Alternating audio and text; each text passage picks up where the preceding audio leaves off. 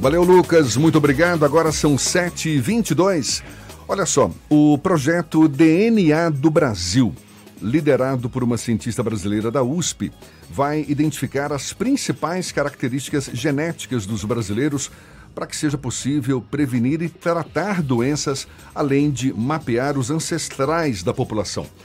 A iniciativa, lançada neste mês, será o primeiro projeto de sequenciamento de DNA em larga escala no país e vai inserir o Brasil no mapa mundial dos estudos genômicos. A gente vai entender um pouco mais sobre o projeto DNA do Brasil, conversando agora com a bióloga geneticista Kyoko Absandes, que foi convidada a participar da pesquisa na Bahia. Ela que também é professora de pós-graduação da Fiocruz e bióloga da Singular Medicina de Precisão. Bom dia, seja bem-vinda, doutora Kyoko Absandes. Bom dia, bom dia ouvintes da a Tarde FM e do programa Isso é Bahia. É uma satisfação estar aqui. Obrigado pelo convite, Jefferson e Fernando. Prazer é todo nosso. Esse projeto ele pretende estudar a fundo o DNA de 15 mil brasileiros. Como é que a Bahia está inserida nesse projeto? Pois é, é eles vão utilizar, na verdade, uma amostra de um outro projeto que já vinha sendo desenvolvido há uns 10 anos, que é o chamado Projeto ELSA. Então tem é, amostra né, da Bahia do, e de outros estados. São Paulo, Rio Grande do Sul, mas também eu acho que ainda está faltando alguma coisa, né? O que, por exemplo? É, eu acho que não tem nenhum representante, por exemplo, do Norte. Então a gente vai responder algumas perguntas, é claro. E a população brasileira é uma população extremamente heterogênea. A gente já observou que existe uma diferença regional. Então, a, a população do norte, ela tem uma constituição e uma contribuição ameríndia maior do que a população do sul e do norte, ou do nordeste. A população do nordeste tem uma contribuição africana maior do que das outras regiões. E a população do sul tem uma contribuição europeia muito maior do que as outras regiões. Então, para você ter uma uniformidade de informação, na verdade, a gente teria que ter uma amostragem também de todas as regiões, né? E não é o que está acontecendo? Que tá Ainda previsto? não, mas não invalida o trabalho, né? Porque eu acho que a gente tem uma amostragem muito interessante.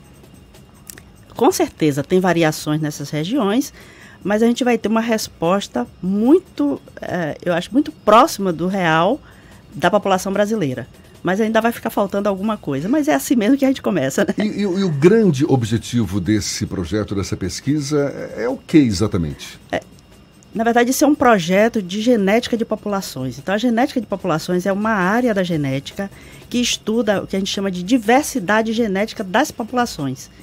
O que, é, o que significa isso? É estudar todos os variantes genéticos que tem no material genético, ou seja, todas as mutações. Então, nós todos temos os mesmos genes, porque somos indivíduos da mesma espécie, mas nós temos variantes diferentes do mesmo gene. E é isso que faz a gente ser diferente.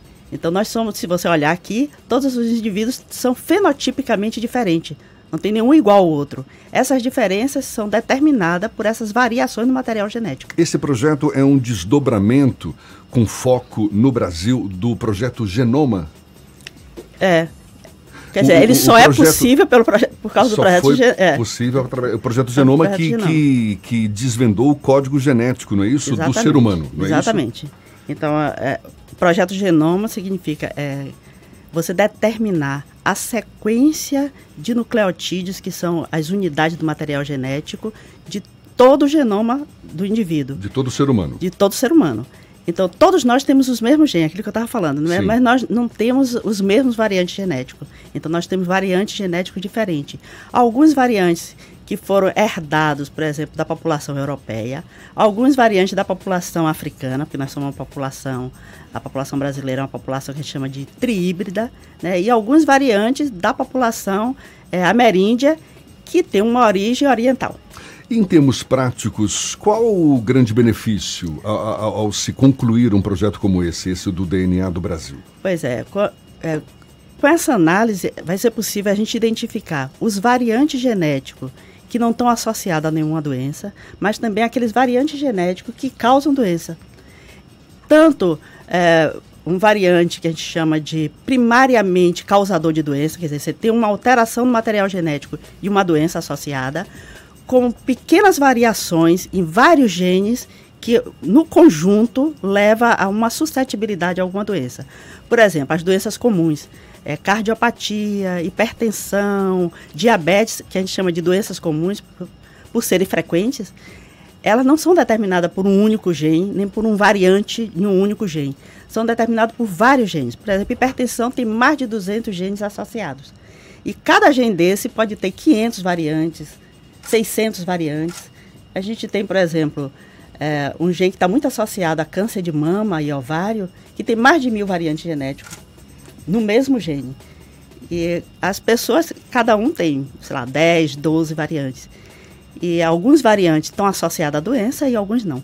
Esse mapeamento genético que o projeto se propõe também vai, vai trazer um panorama mais claro de como a população brasileira se formou de 1500 para cá, porque pelo que a senhora falou, ele já tem se uma noção de que a população da região norte tem uma concentração ameríndia, a população do nordeste uma concentração um pouco maior de genes africanos, tem essa noção, mas nunca foi nada é, documentado através de um, de um projeto como esse, né? Exatamente.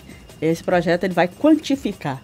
Então, eu já fiz alguns trabalhos nessa área, inclusive projetos assim, foi doutorado e mestrado de alguns alunos meus, mas a gente trabalhou com uma quantidade pequena de genes. E esse ele vai trabalhar com todos os genes, né? Então, a gente vai ser possível a gente dizer assim, é, a população, por exemplo, da Bahia, tem 40% de contribuição africana, porque a gente sabe quais são os marcadores que são de origem africana e que pode ter vindo para cá com essa migração. Migração, entre aspas. a mesma coisa é, para a população europeia. Então, por exemplo, a gente Migração tem, forçada. É. Né? A gente, eu trabalhei mais de 10 anos com câncer hereditário, né? E uma das mutações que a gente encontrou mais frequente nas pacientes com câncer de mama é uma mutação, aqui na Bahia, né, é uma mutação de origem é, espanhola da Galícia. E tem uma explicação histórica, porque a maioria dos espanhóis que se estabeleceram aqui em Salvador eram de origem galega. E foi a mutação que a gente encontrou mais frequente nessa população. Então, serve também para isso, para a gente mapear as áreas onde determinada doença vai ser a população é mais suscetível a alguma doença, como é, a gente usar essa informação para fazer uma triagem mais rápida de algumas doenças. Então, se o paciente chega com câncer de mama e me diz que tem ascendência espanhola, a primeira coisa que eu vou pesquisar é essa mutação. Entendi. E isso facilita no processo de tratamento Exatamente, porque você tem uma resposta, um diagnóstico muito mais rápido. Né? E isso a gente conseguiu fazer com vários pacientes nossos. A gente conseguiu é, determinar rapidinho, às vezes em uma semana, qual era a mutação que ele tinha e já começar um tratamento direcionado. E é importante também porque esses variantes genéticos, muitos deles estão associados com resposta a medicamento. Então, tem algumas variantes que o indivíduo tem que ele tem efeito colateral a algumas drogas, e isso é genético, essa variante, é, essa característica é uma característica genética, como, que a gente vê assim, ah, duas pessoas têm a mesma doença, um responde bem a um tratamento, o outro não. A diferença está na droga? Não, a diferença está no indivíduo. Então eles são geneticamente diferentes e respondem de forma diferente. O escopo de 15 mil, da, a base de 15 mil pesquisados é pequeno com relação ao universo brasileiro. Né? qual seria o universo ideal, a gente trabalhando com uma perspectiva de, de qual seria a quantidade, amostra, a amostra ideal, né? para que a gente tivesse um panorama um pouco mais preciso da população brasileira como um todo? É difícil, né, a gente, a gente estabelecer isso, porque a gente tem o que a gente chama, do ponto de vista genético, de pequenos isolados. Mesmo quando você faz uma, uma amostragem aleatória, você calcula, vamos supor, é, vamos analisar 10% da população você pode coletar em um determinado, por exemplo, na Bahia, 10% e não está representando a Bahia. Porque a gente fez um trabalho, por exemplo, no, município aqui, que é Mas para isso tem critérios científicos, tem, não é? Tem Até critérios definir, estatísticos. Tem, definir uma amostra que seja fiel tem. ao universo pesquisado. É, normalmente a gente faz assim, a gente olha os marcadores que a gente vai usar para poder é, fazer é, esse cálculo, tanto de de doença, né, de marcadores associados à doença, como marcadores de ancestralidade, a gente olha o marcador que é menos frequente na população. E a partir disso aí você faz o cálculo. Então, quantos indivíduos eu preciso pegar para encontrar esse marcador que é pouco frequente? Aqui na Bahia, quantos que vão ser pesquisados? Aqui da Bahia, não sei exatamente o número não. Eu sei que o total é 15 mil, mas agora no, no, nesse primeiro momento só vamos analisar 3 mil. E aí vai selecionar desses 15 mil, 3 mil ah. vão ser é, sorteados, né, aleatoriamente. E aí vai ter uma parte que é da Bahia e de outros Quer dizer que essa amostra de 15 mil, ela não está obedecendo um critério científico para ser fiel é à ela, população brasileira? Ela não foi coletada com esse objetivo. O objetivo, como ela é de um outro projeto que vai ser aproveitado para isso, né, que é uma população que está muito bem acompanhada do ponto de vista clínico, ela vai ser aproveitada para isso porque a gente tem outras informações. Mas se a gente fosse fazer esse trabalho só pensando é, em mapear todos os variantes genéticos da população, eu acho que aí a escolha teria que ser diferente. Uhum. Mas tudo isso tem um custo muito alto, né? Como você já tem uma população, uma amostragem é, muito bem caracterizada, ela vai dar uma resposta muito próxima do, do real.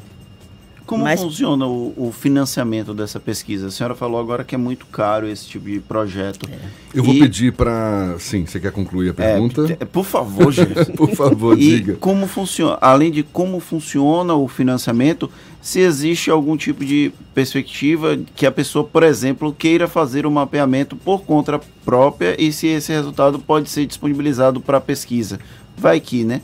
Mas a resposta fica para depois do intervalo. Isso, vou pedir para a bióloga geneticista Kyoko Abissandes para segurar a resposta para já já.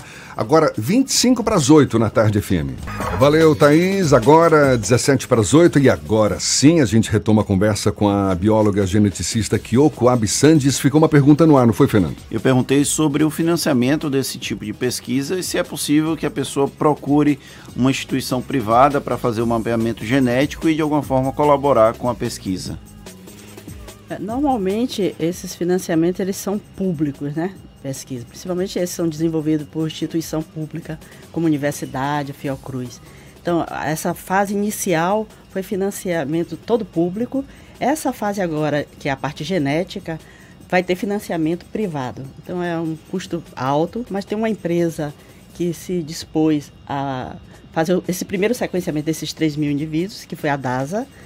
A Illumina também que é uma empresa que produz insumos para o sequenciamento e equipamento, também se dispôs a fornecer esse, esses insumos. E a Google, que também dispôs, pelo menos para fazer análise desses dados, que tem que colocar, é muita informação, tem que ter um espaço na nuvem para poder fazer essa análise. Assim, se você pensar, nós fizemos sequenciamento do genoma de um paciente nosso, veio mais de 13 mil variantes diferentes como a gente estava fazendo para ver a questão de doença, né, a gente tem que sempre analisar, olhando, desses 13 mil variantes, o que, que é importante para essa doença que ele tem. Então a gente tem que olhar tudo isso. Então, às vezes a parte do sequenciamento é até um pouco mais rápida, mas essa análise, essa avaliação, que precisa de um olhar, de uma pessoa que tem experiência e que saiba a genética, né? Não é qualquer variante que interfere na, na saúde. Aí é, é um pouquinho mais demorada. Qual é a previsão de conclusão dessa pesquisa? Desse primeiro, é, eles acham que 40 indivíduos eles conseguem fazer entre duas e três semanas. A cada duas ou três semanas dá para fazer 40 indivíduos. Mas isso é o sequenciamento. Depois a análise toda, eu acho que depois que analisa esses 40, leva pelo menos uns 30, 60 dias para poder a gente definir quais são os variantes que são verdadeiros e o que é que é importante. Que vale a pena a gente utilizar para suscetibilidade à doença. Dizer isso causa suscetibilidade a tal doença ou não, está associada a essa ou aquela doença. Os variantes que a gente diz que são benignos, que não têm nenhuma importância do ponto de vista de saúde, e aqueles variantes que a gente pode usar, que tem uma frequência importante em uma população ou em outra, que a gente possa usar como marcador de ancestralidade. Então eu não posso usar qualquer marcador para determinar a ancestralidade europeia. Eu tenho que usar um marcador que ele seja muito frequente em europeu e pouco frequente em africano e pouco frequente em índio. Porque aí eu digo assim, se ele está nesse indivíduo, possivelmente ele é de origem europeia. Se a pessoa quiser fazer um mapeamento, porque hoje já é, permitido, é, já é, é possível, possível fazer é. é. via na iniciativa privada, ela pode colaborar com a pesquisa, disponibilizando esses pode, dados sim. para, pode, para e a pesquisa? É importantíssimo. Então, por exemplo, é, vários trabalhos que eu fiz com alunos meus de pós-graduação, que a gente encontrou algum variante importante, é, você pode fazer o que a gente chama de depósito no banco de dados. Então, tem banco de dados público que eu posso depositar. Então, aí eles têm os curadores lá que vão olhar se, aqui, se aquele, aquela, aquele experimento foi bem conduzido, se o resultado é confiável e aí eles aceitam ou não. Então, inclusive, tem variante vários alunos meus lá com o nome delas, né, que foi a gente que depositou. E a pessoa pode pagar também particular. Eu quero fazer meu genoma completo. Pra gente, pode fazer e pode pedir para depositar. Para a gente encerrar, é, esse resultado, essa pesquisa, ele vai estar disponível para o público em geral? Como é que as pessoas podem ter acesso a essa pesquisa? Pois é, depois de pronto ele vai ser depositado nesses que a gente chama de dados públicos, né? São bancos públicos que qualquer pessoa tem acesso. Tá certo. Então, bióloga geneticista Kyoko Absandes, também professora de pós-graduação da Fiocruz, ela que também é bióloga da Singular Medicina de Precisão, conversando conosco aqui sobre esse projeto DNA do Brasil, que é liderado por uma cientista brasileira, né, que é da Universidade de São Paulo. Da USP. Da USP, lá de São Paulo, para identificar com, com mais precisão características genéticas dos brasileiros. Muito obrigado pelos seus esclarecimentos e um bom dia. Bom dia, muito obrigada a vocês.